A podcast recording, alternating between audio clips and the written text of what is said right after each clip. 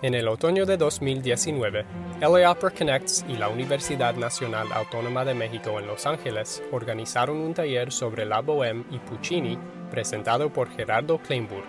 Episodio 1 explora la conexión entre el rap, el deseo humano de cantar y las orígenes de la ópera. Muchas gracias.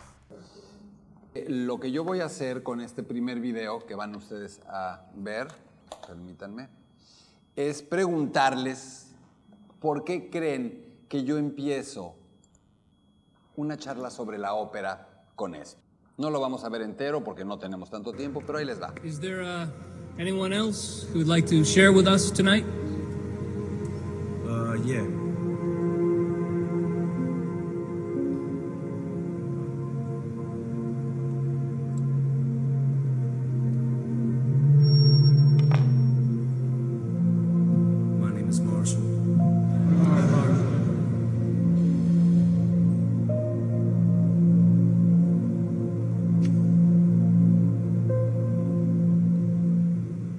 Yeah.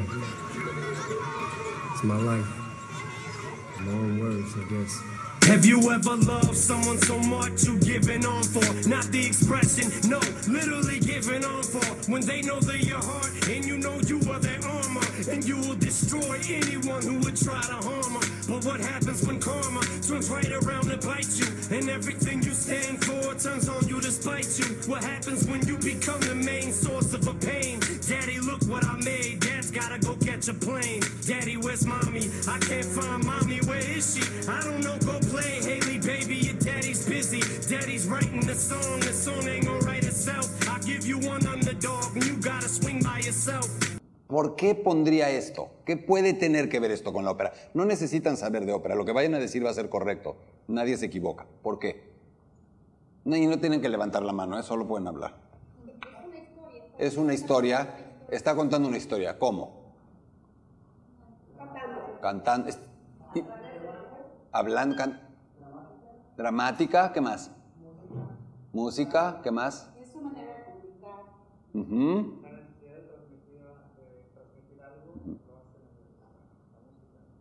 Pero fíjense que pasó algo bien chistoso.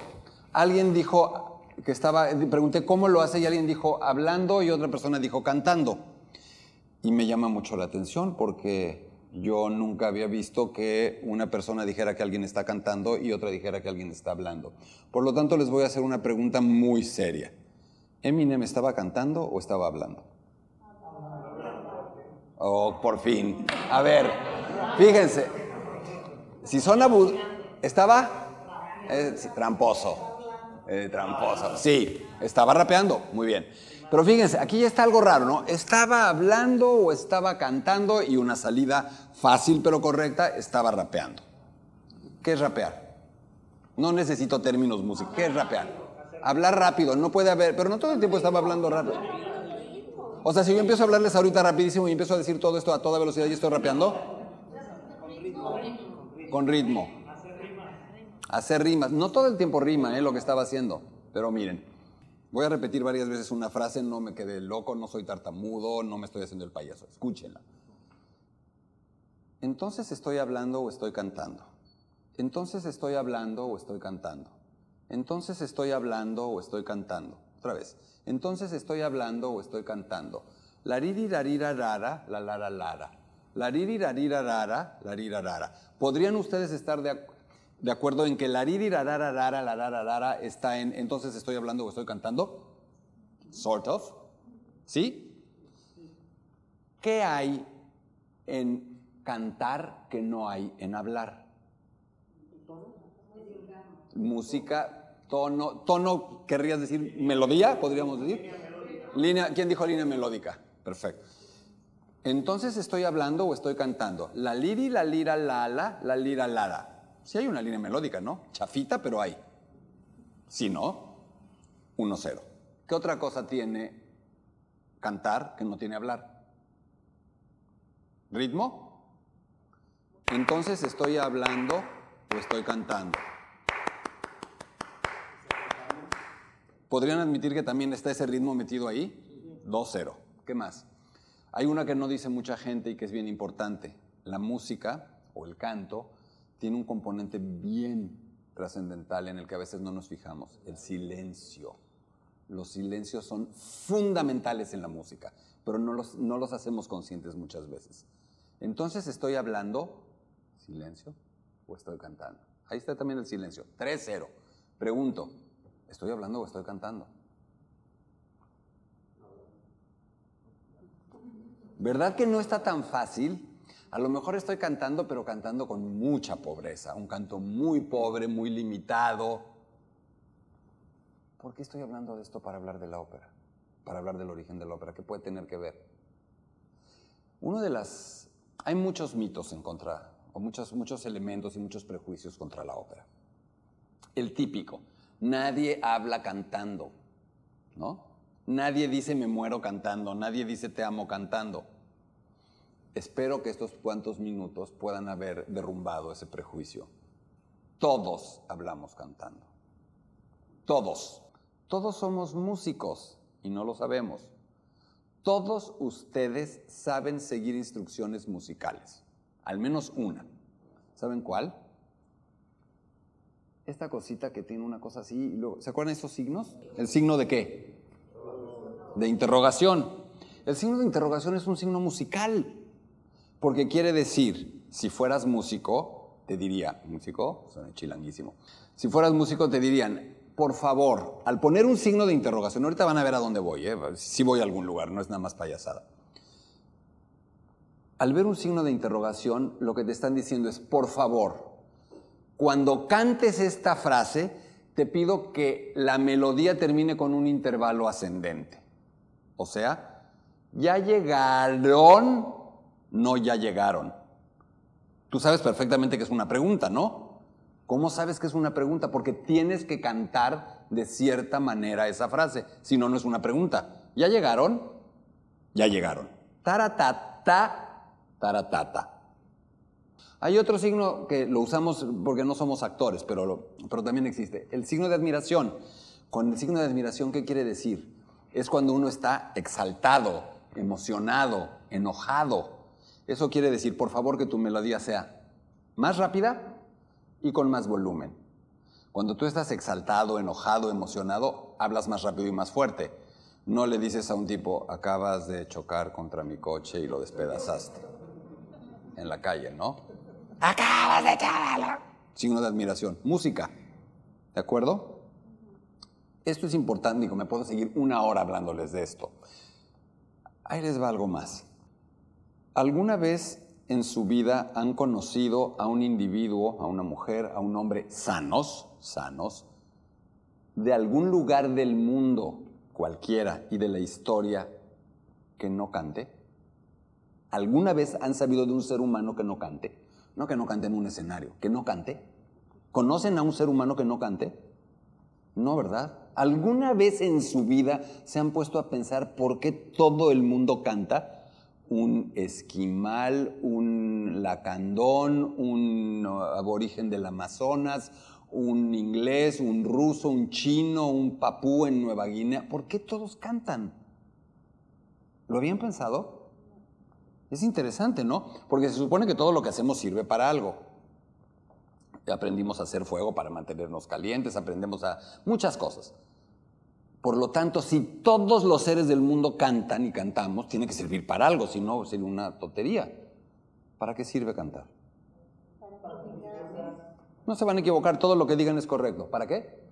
Comunicarse, emociones, expresar tus emociones. Sí, sí, sí.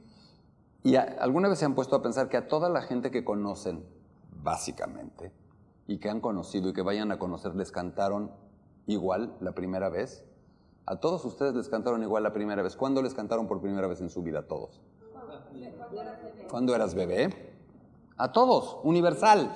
Chino, islandés, mexicano, ruso, estadounidense, todos igual. ¿Por qué? O sea, ¿qué onda con el canto? ¿Qué tiene eso? ¿Mm? Te relaja, te desestresa. Y no solamente relajas a los demás, muchas veces hemos cantado y arrullado un bebé y nos quedamos dormidos nosotros antes, ¿no? Puede ser como hipnótico, ¿no? Hipnótico. Esto, digo, tengo una charla entera sobre... de las sirenas. Buen punto, ¿eh? El canto de la- Muy buen punto.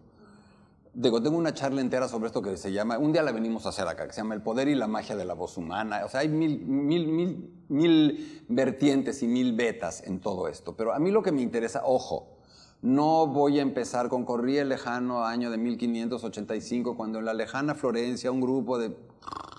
Eso lo pueden encontrar en el teléfono y en Google y en Wikipedia en un segundo.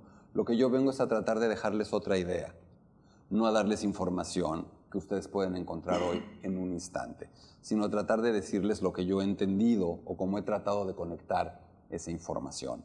Entonces, lo que les quiero decir con el canto es que realmente nuestro cerebro está programado para ser particularmente sensible al canto y a la voz, particularmente sensible a la voz. Nuestro cerebro tiene un programa de cientos de miles de años para reaccionar fuertis- fortísimamente a la voz. Está demostrado que una madre puede oír el sonido de su bebé a un volumen con el que no puede oír otros ruidos. Es decir, si tú estás oyendo con el mismo nivel de volumen otro, rui- otro sonido que no sea el de tu bebé, no lo oyes. Y sin embargo el de tu bebé lo oyes. ¿Por qué? ¿Por qué no, no debería de ser así? Porque hay un cableado especial. Voy a terminar ya la parte de la voz para poderme empezar ahora sí a hablar un poco de ópera. Pero yo creo que se está entendiendo a dónde voy. Creo, quiero creer. Em, es tan importante nuestra manera de reaccionar a la voz, al canto hablado o al habla cantada, que nos permite incluso salvarle la vida a alguien.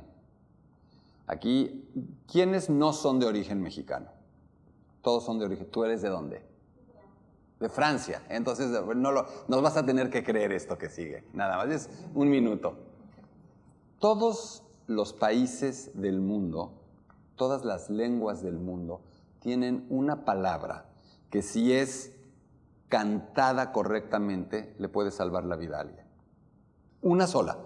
Y aunque hablamos, hay muchos países que hablan español, finalmente existe el, mexicano, el argentino, el colombiano, el guatemalteco, el venezolano. Tenemos, habla, tenemos modismos distintos. ¿Me pueden decir ustedes cuál es la palabra, la única palabra con la que le puede salvar la vida a un mexicano? ¿En español? En mexicano.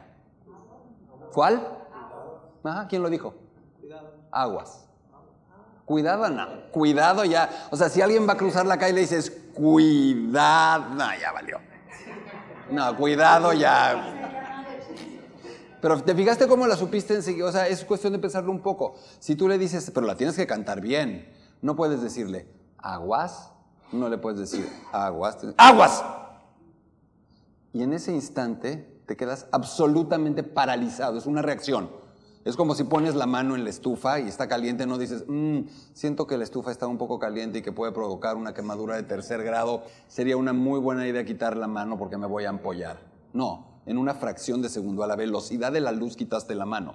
De la misma manera te pasa eso cuando dices aguas. Con esta microintroducción quiero decirles que todos hablamos cantando. Todos decimos te amo cantando, me muero cantando, tengo ganas de ir al baño cantando, no he pagado los impuestos cantando. Todos somos hiperreactivos a la voz humana. Tenemos un cable en nuestro cerebro diseñado para reaccionar a la voz humana. Y todos cantamos. Con esto me podría dar por bien servido para entender cuál es la base sobre la que les quiero platicar, la ópera. Y empezaría por algo. Según ustedes, la ópera es un género de qué tipo? Es un género...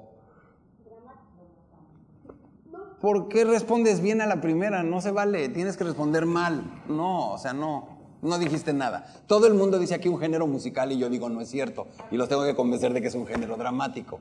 Pero lo dijiste muy bien.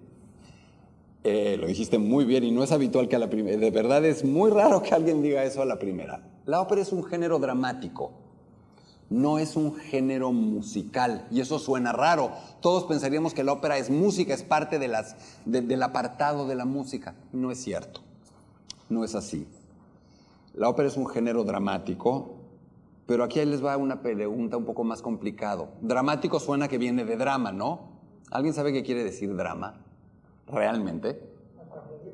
¿Mm? escenificación. Drama muchas veces lo asociamos con algo terrible, exagerado, trágico, malo, doloroso. Y no es eso. Drama viene del griego drama, drama, que es acción, que pasan cosas. Si un día, si están en una fiesta y eh, hay 300 eh, incidentes cómicos, fue, fue una noche muy dramática, en términos reales, no lo usamos ya así.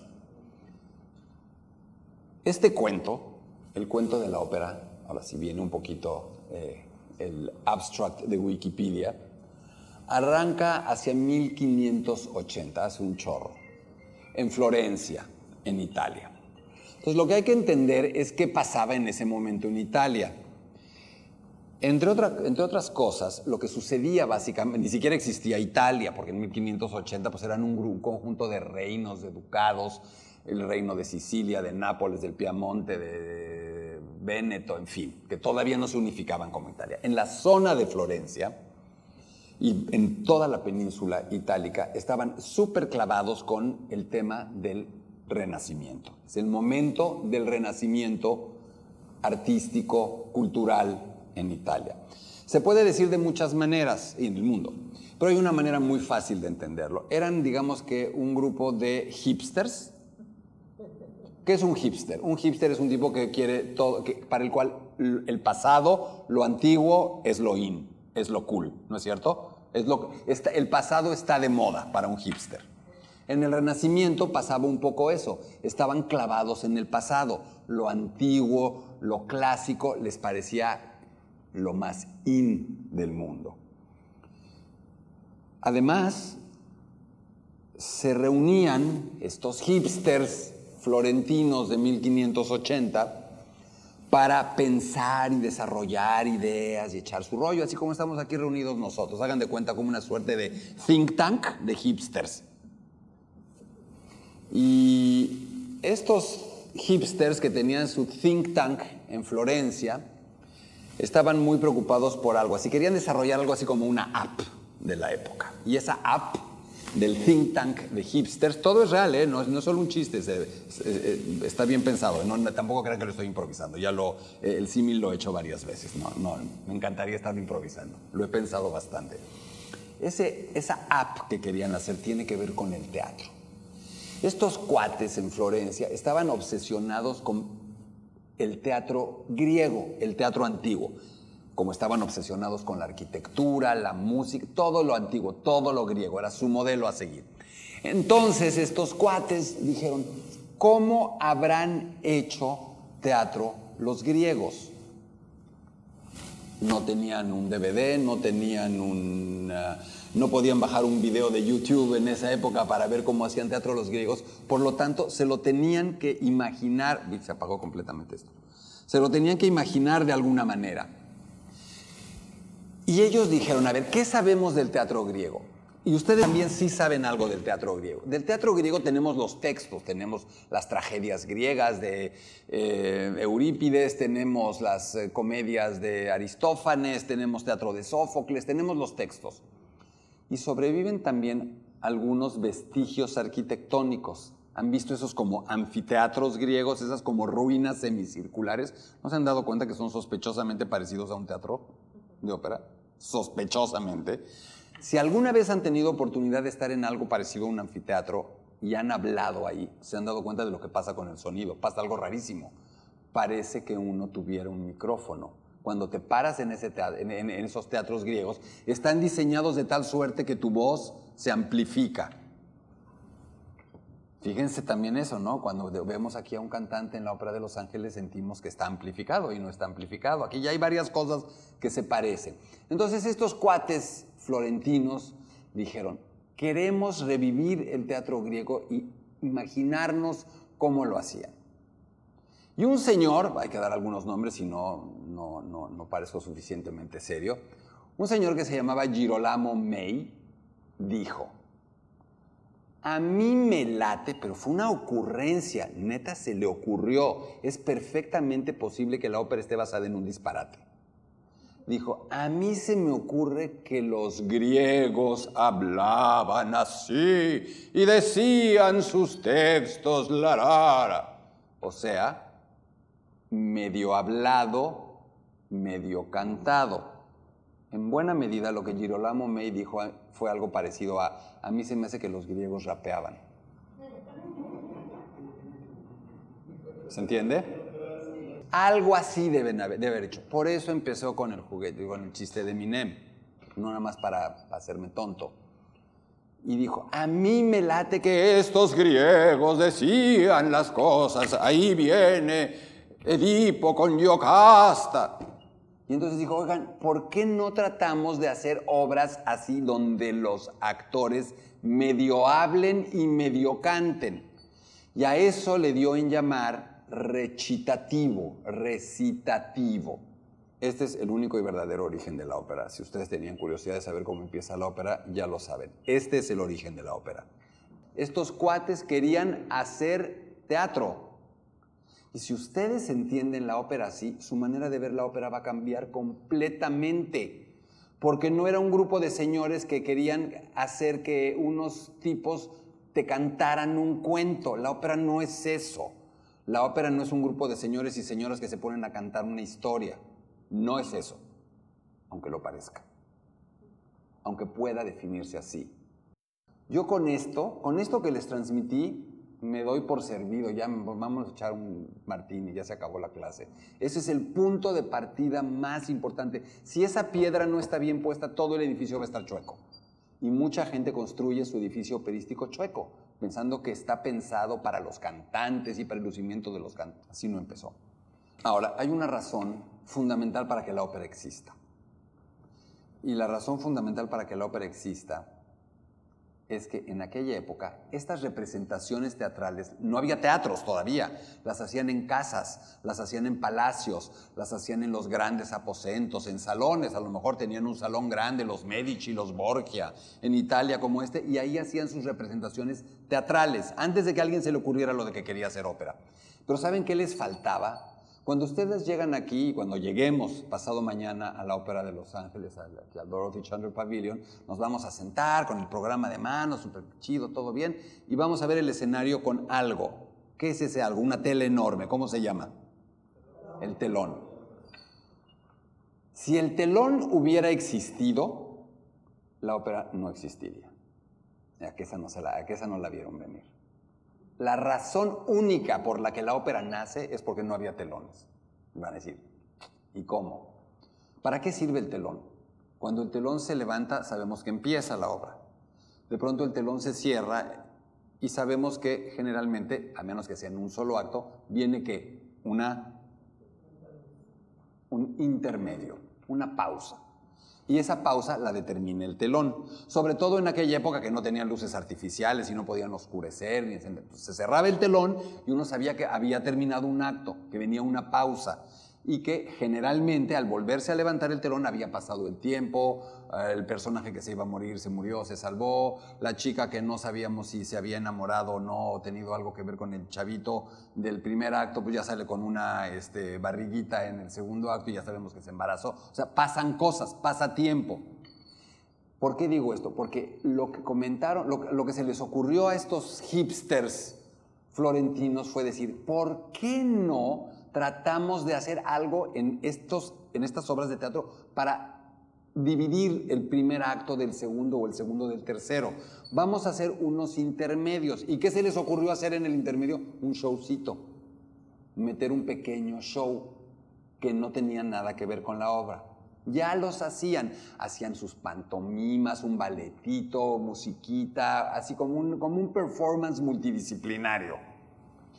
Y entonces aquí se junta todo esto. Dijeron, ¿qué tal si el experimento este que queremos hacer de evocar y revivir el teatro griego que pensamos que era medio hablado y medio cantado, lo hacemos aquí, en los intermedios? Los llenamos con este nuevo show que se nos está ocurriendo. Va, dijeron, buena idea. Y entonces ahí metieron estos primeros experimentos operísticos. Por eso, las primeros los primeros experimentos de ópera se llamaron intermezzi, intermedios. El primer nombre de la ópera fue intermezzo, o intermezzi, plural. Y lo que pasó fue algo que no se esperaba. La gente empezó a volverse loca con el showcito del medio tiempo. Dijeron, está increíble. ¿Por qué? Nuestro cerebro el que les empezaran a contar la historia medio hablada, medio cantada, sin que siquiera supieran por qué, los empezaba a poner, a aprender como nosotros nos prende el canto y nos emociona el canto. Entonces se dieron cuenta de que esas microobritas de teatro que hacían, al hacerlas medio habladas y medio cantadas, con unos musiquitos, con, unas, con unos bailarines, con unos actores, gustaban muchísimo. Así empiezan a hacer la obra. Y dijeron, pero pues ¿cómo le vamos a llamar a esto? ¿Alguna vez se han puesto a pensar qué quiere decir ópera? Es lo único que no me gusta de la ópera, su nombre.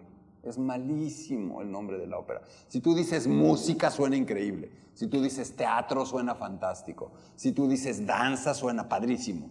Pero ópera es el plural de opus, es obras. O sea, además lo decimos mal. Ya fuiste a la ya viste esa ópera, en realidad estás diciendo ya viste esa obras.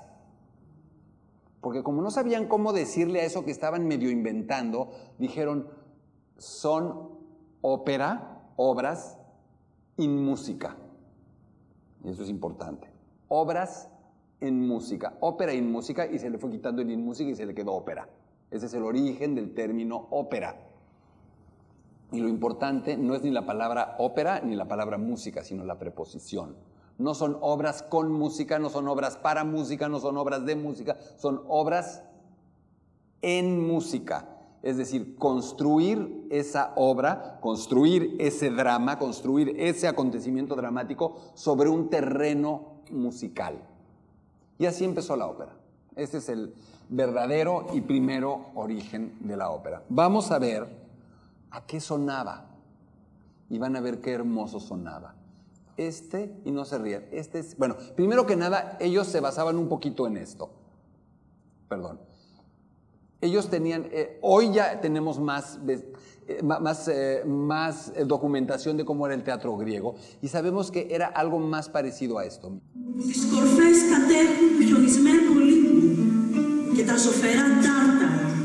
μέσα στα σπλάχνα της ευρύντροπης γης.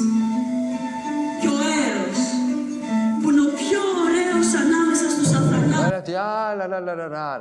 La música, unos bailarines, un showcito, un performance multidisciplinario.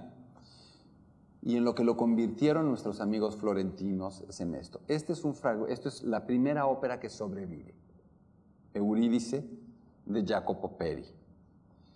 Y fíjense también en algo que es bien interesante. Obviamente, como querían reproducir y como querían imitar el teatro griego, griego, en lo primero que se inspiraron fueron en los mitos griegos. Y el mito que más usaron fue el mito de Orfeo.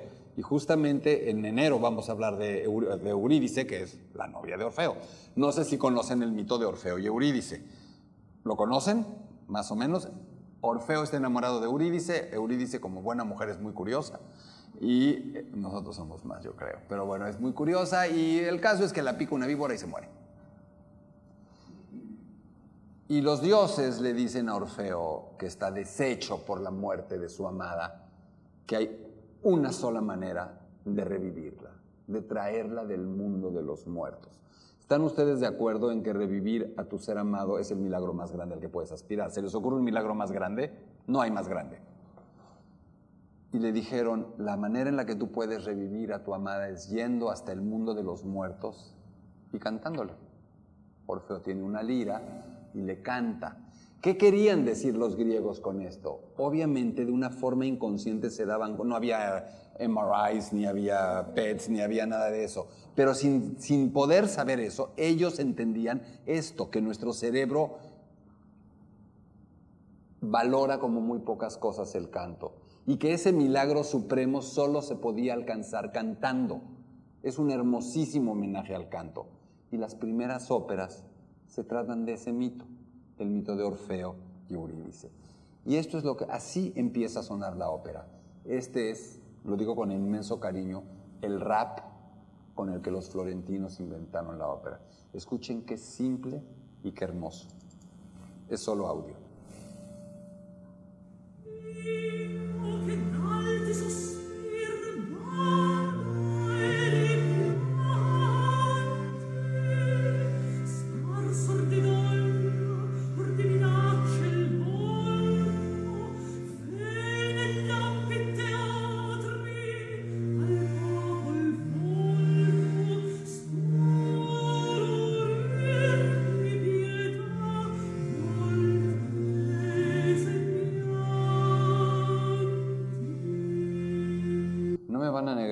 que es muy simple y que es muy hermoso.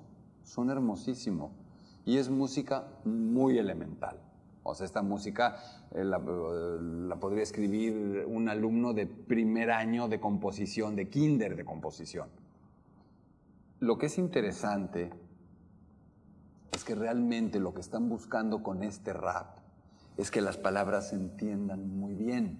No quieren que canten, no quieren show, es teatro. Y cuando uno va al teatro, lo menos que está esperando es entender. Y el actor quiere que le entiendas.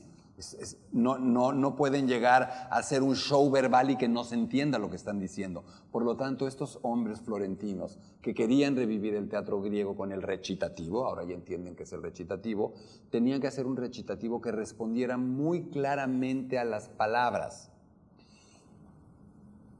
Para lograr eso, lo que desarrollan, ahora lo van a entender, es un recitativo no melismático. ¿Qué es eso? Es fácil de entender. Es decir, un recitativo en donde no hay melismas. Un melisma significa darle a una sílaba más de un sonido.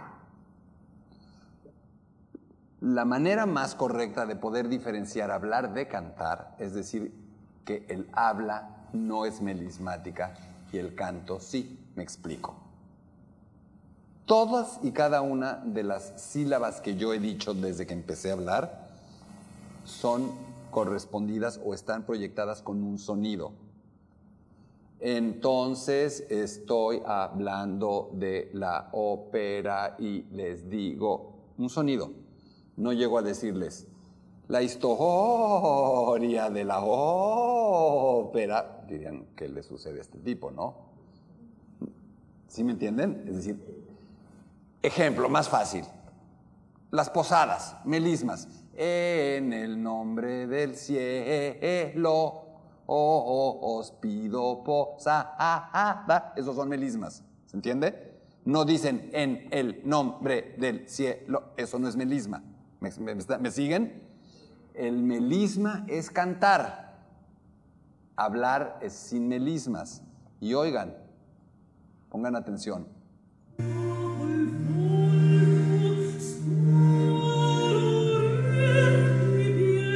No hay melismas. ¿Se dan cuenta? Es como si estuviera hablando.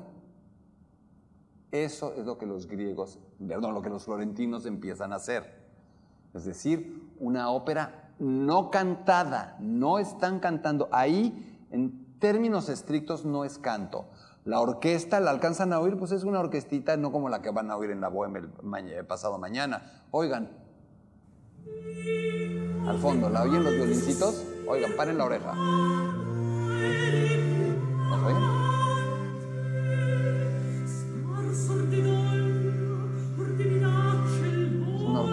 Se mete, que no interrumpe, que no busca protagonismo. Es un apoyo. ¿De acuerdo? Pero van a ver lo que pasa.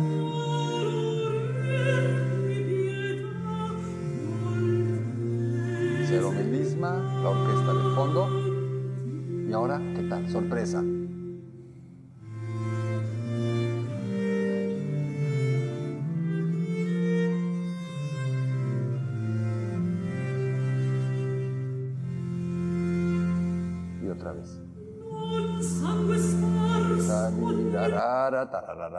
Se puede imitar bien fácil, lo oyes muchas veces.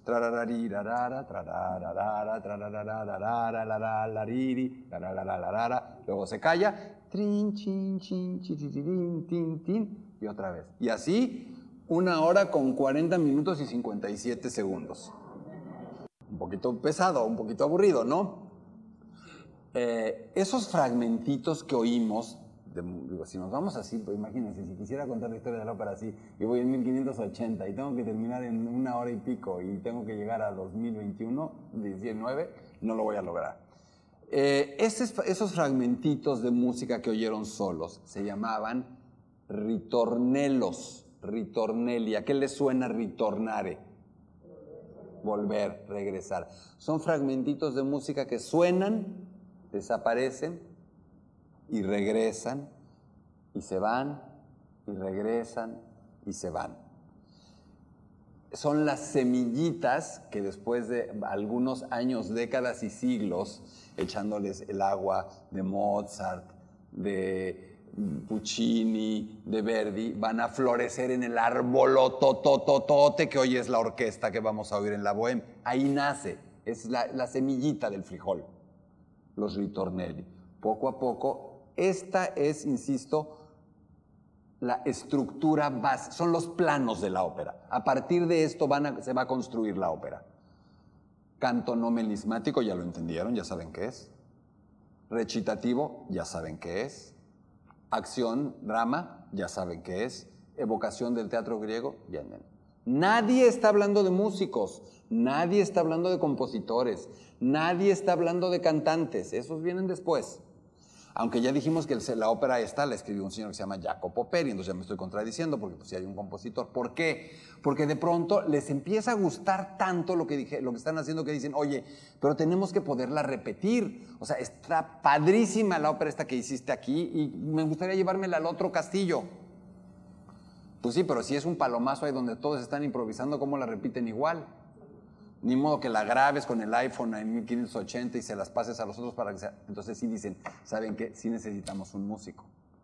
A ver, alguien que venga y medio le escriba la música. Ustedes saben que la música se escribe con notas y todo eso. ¿Para qué?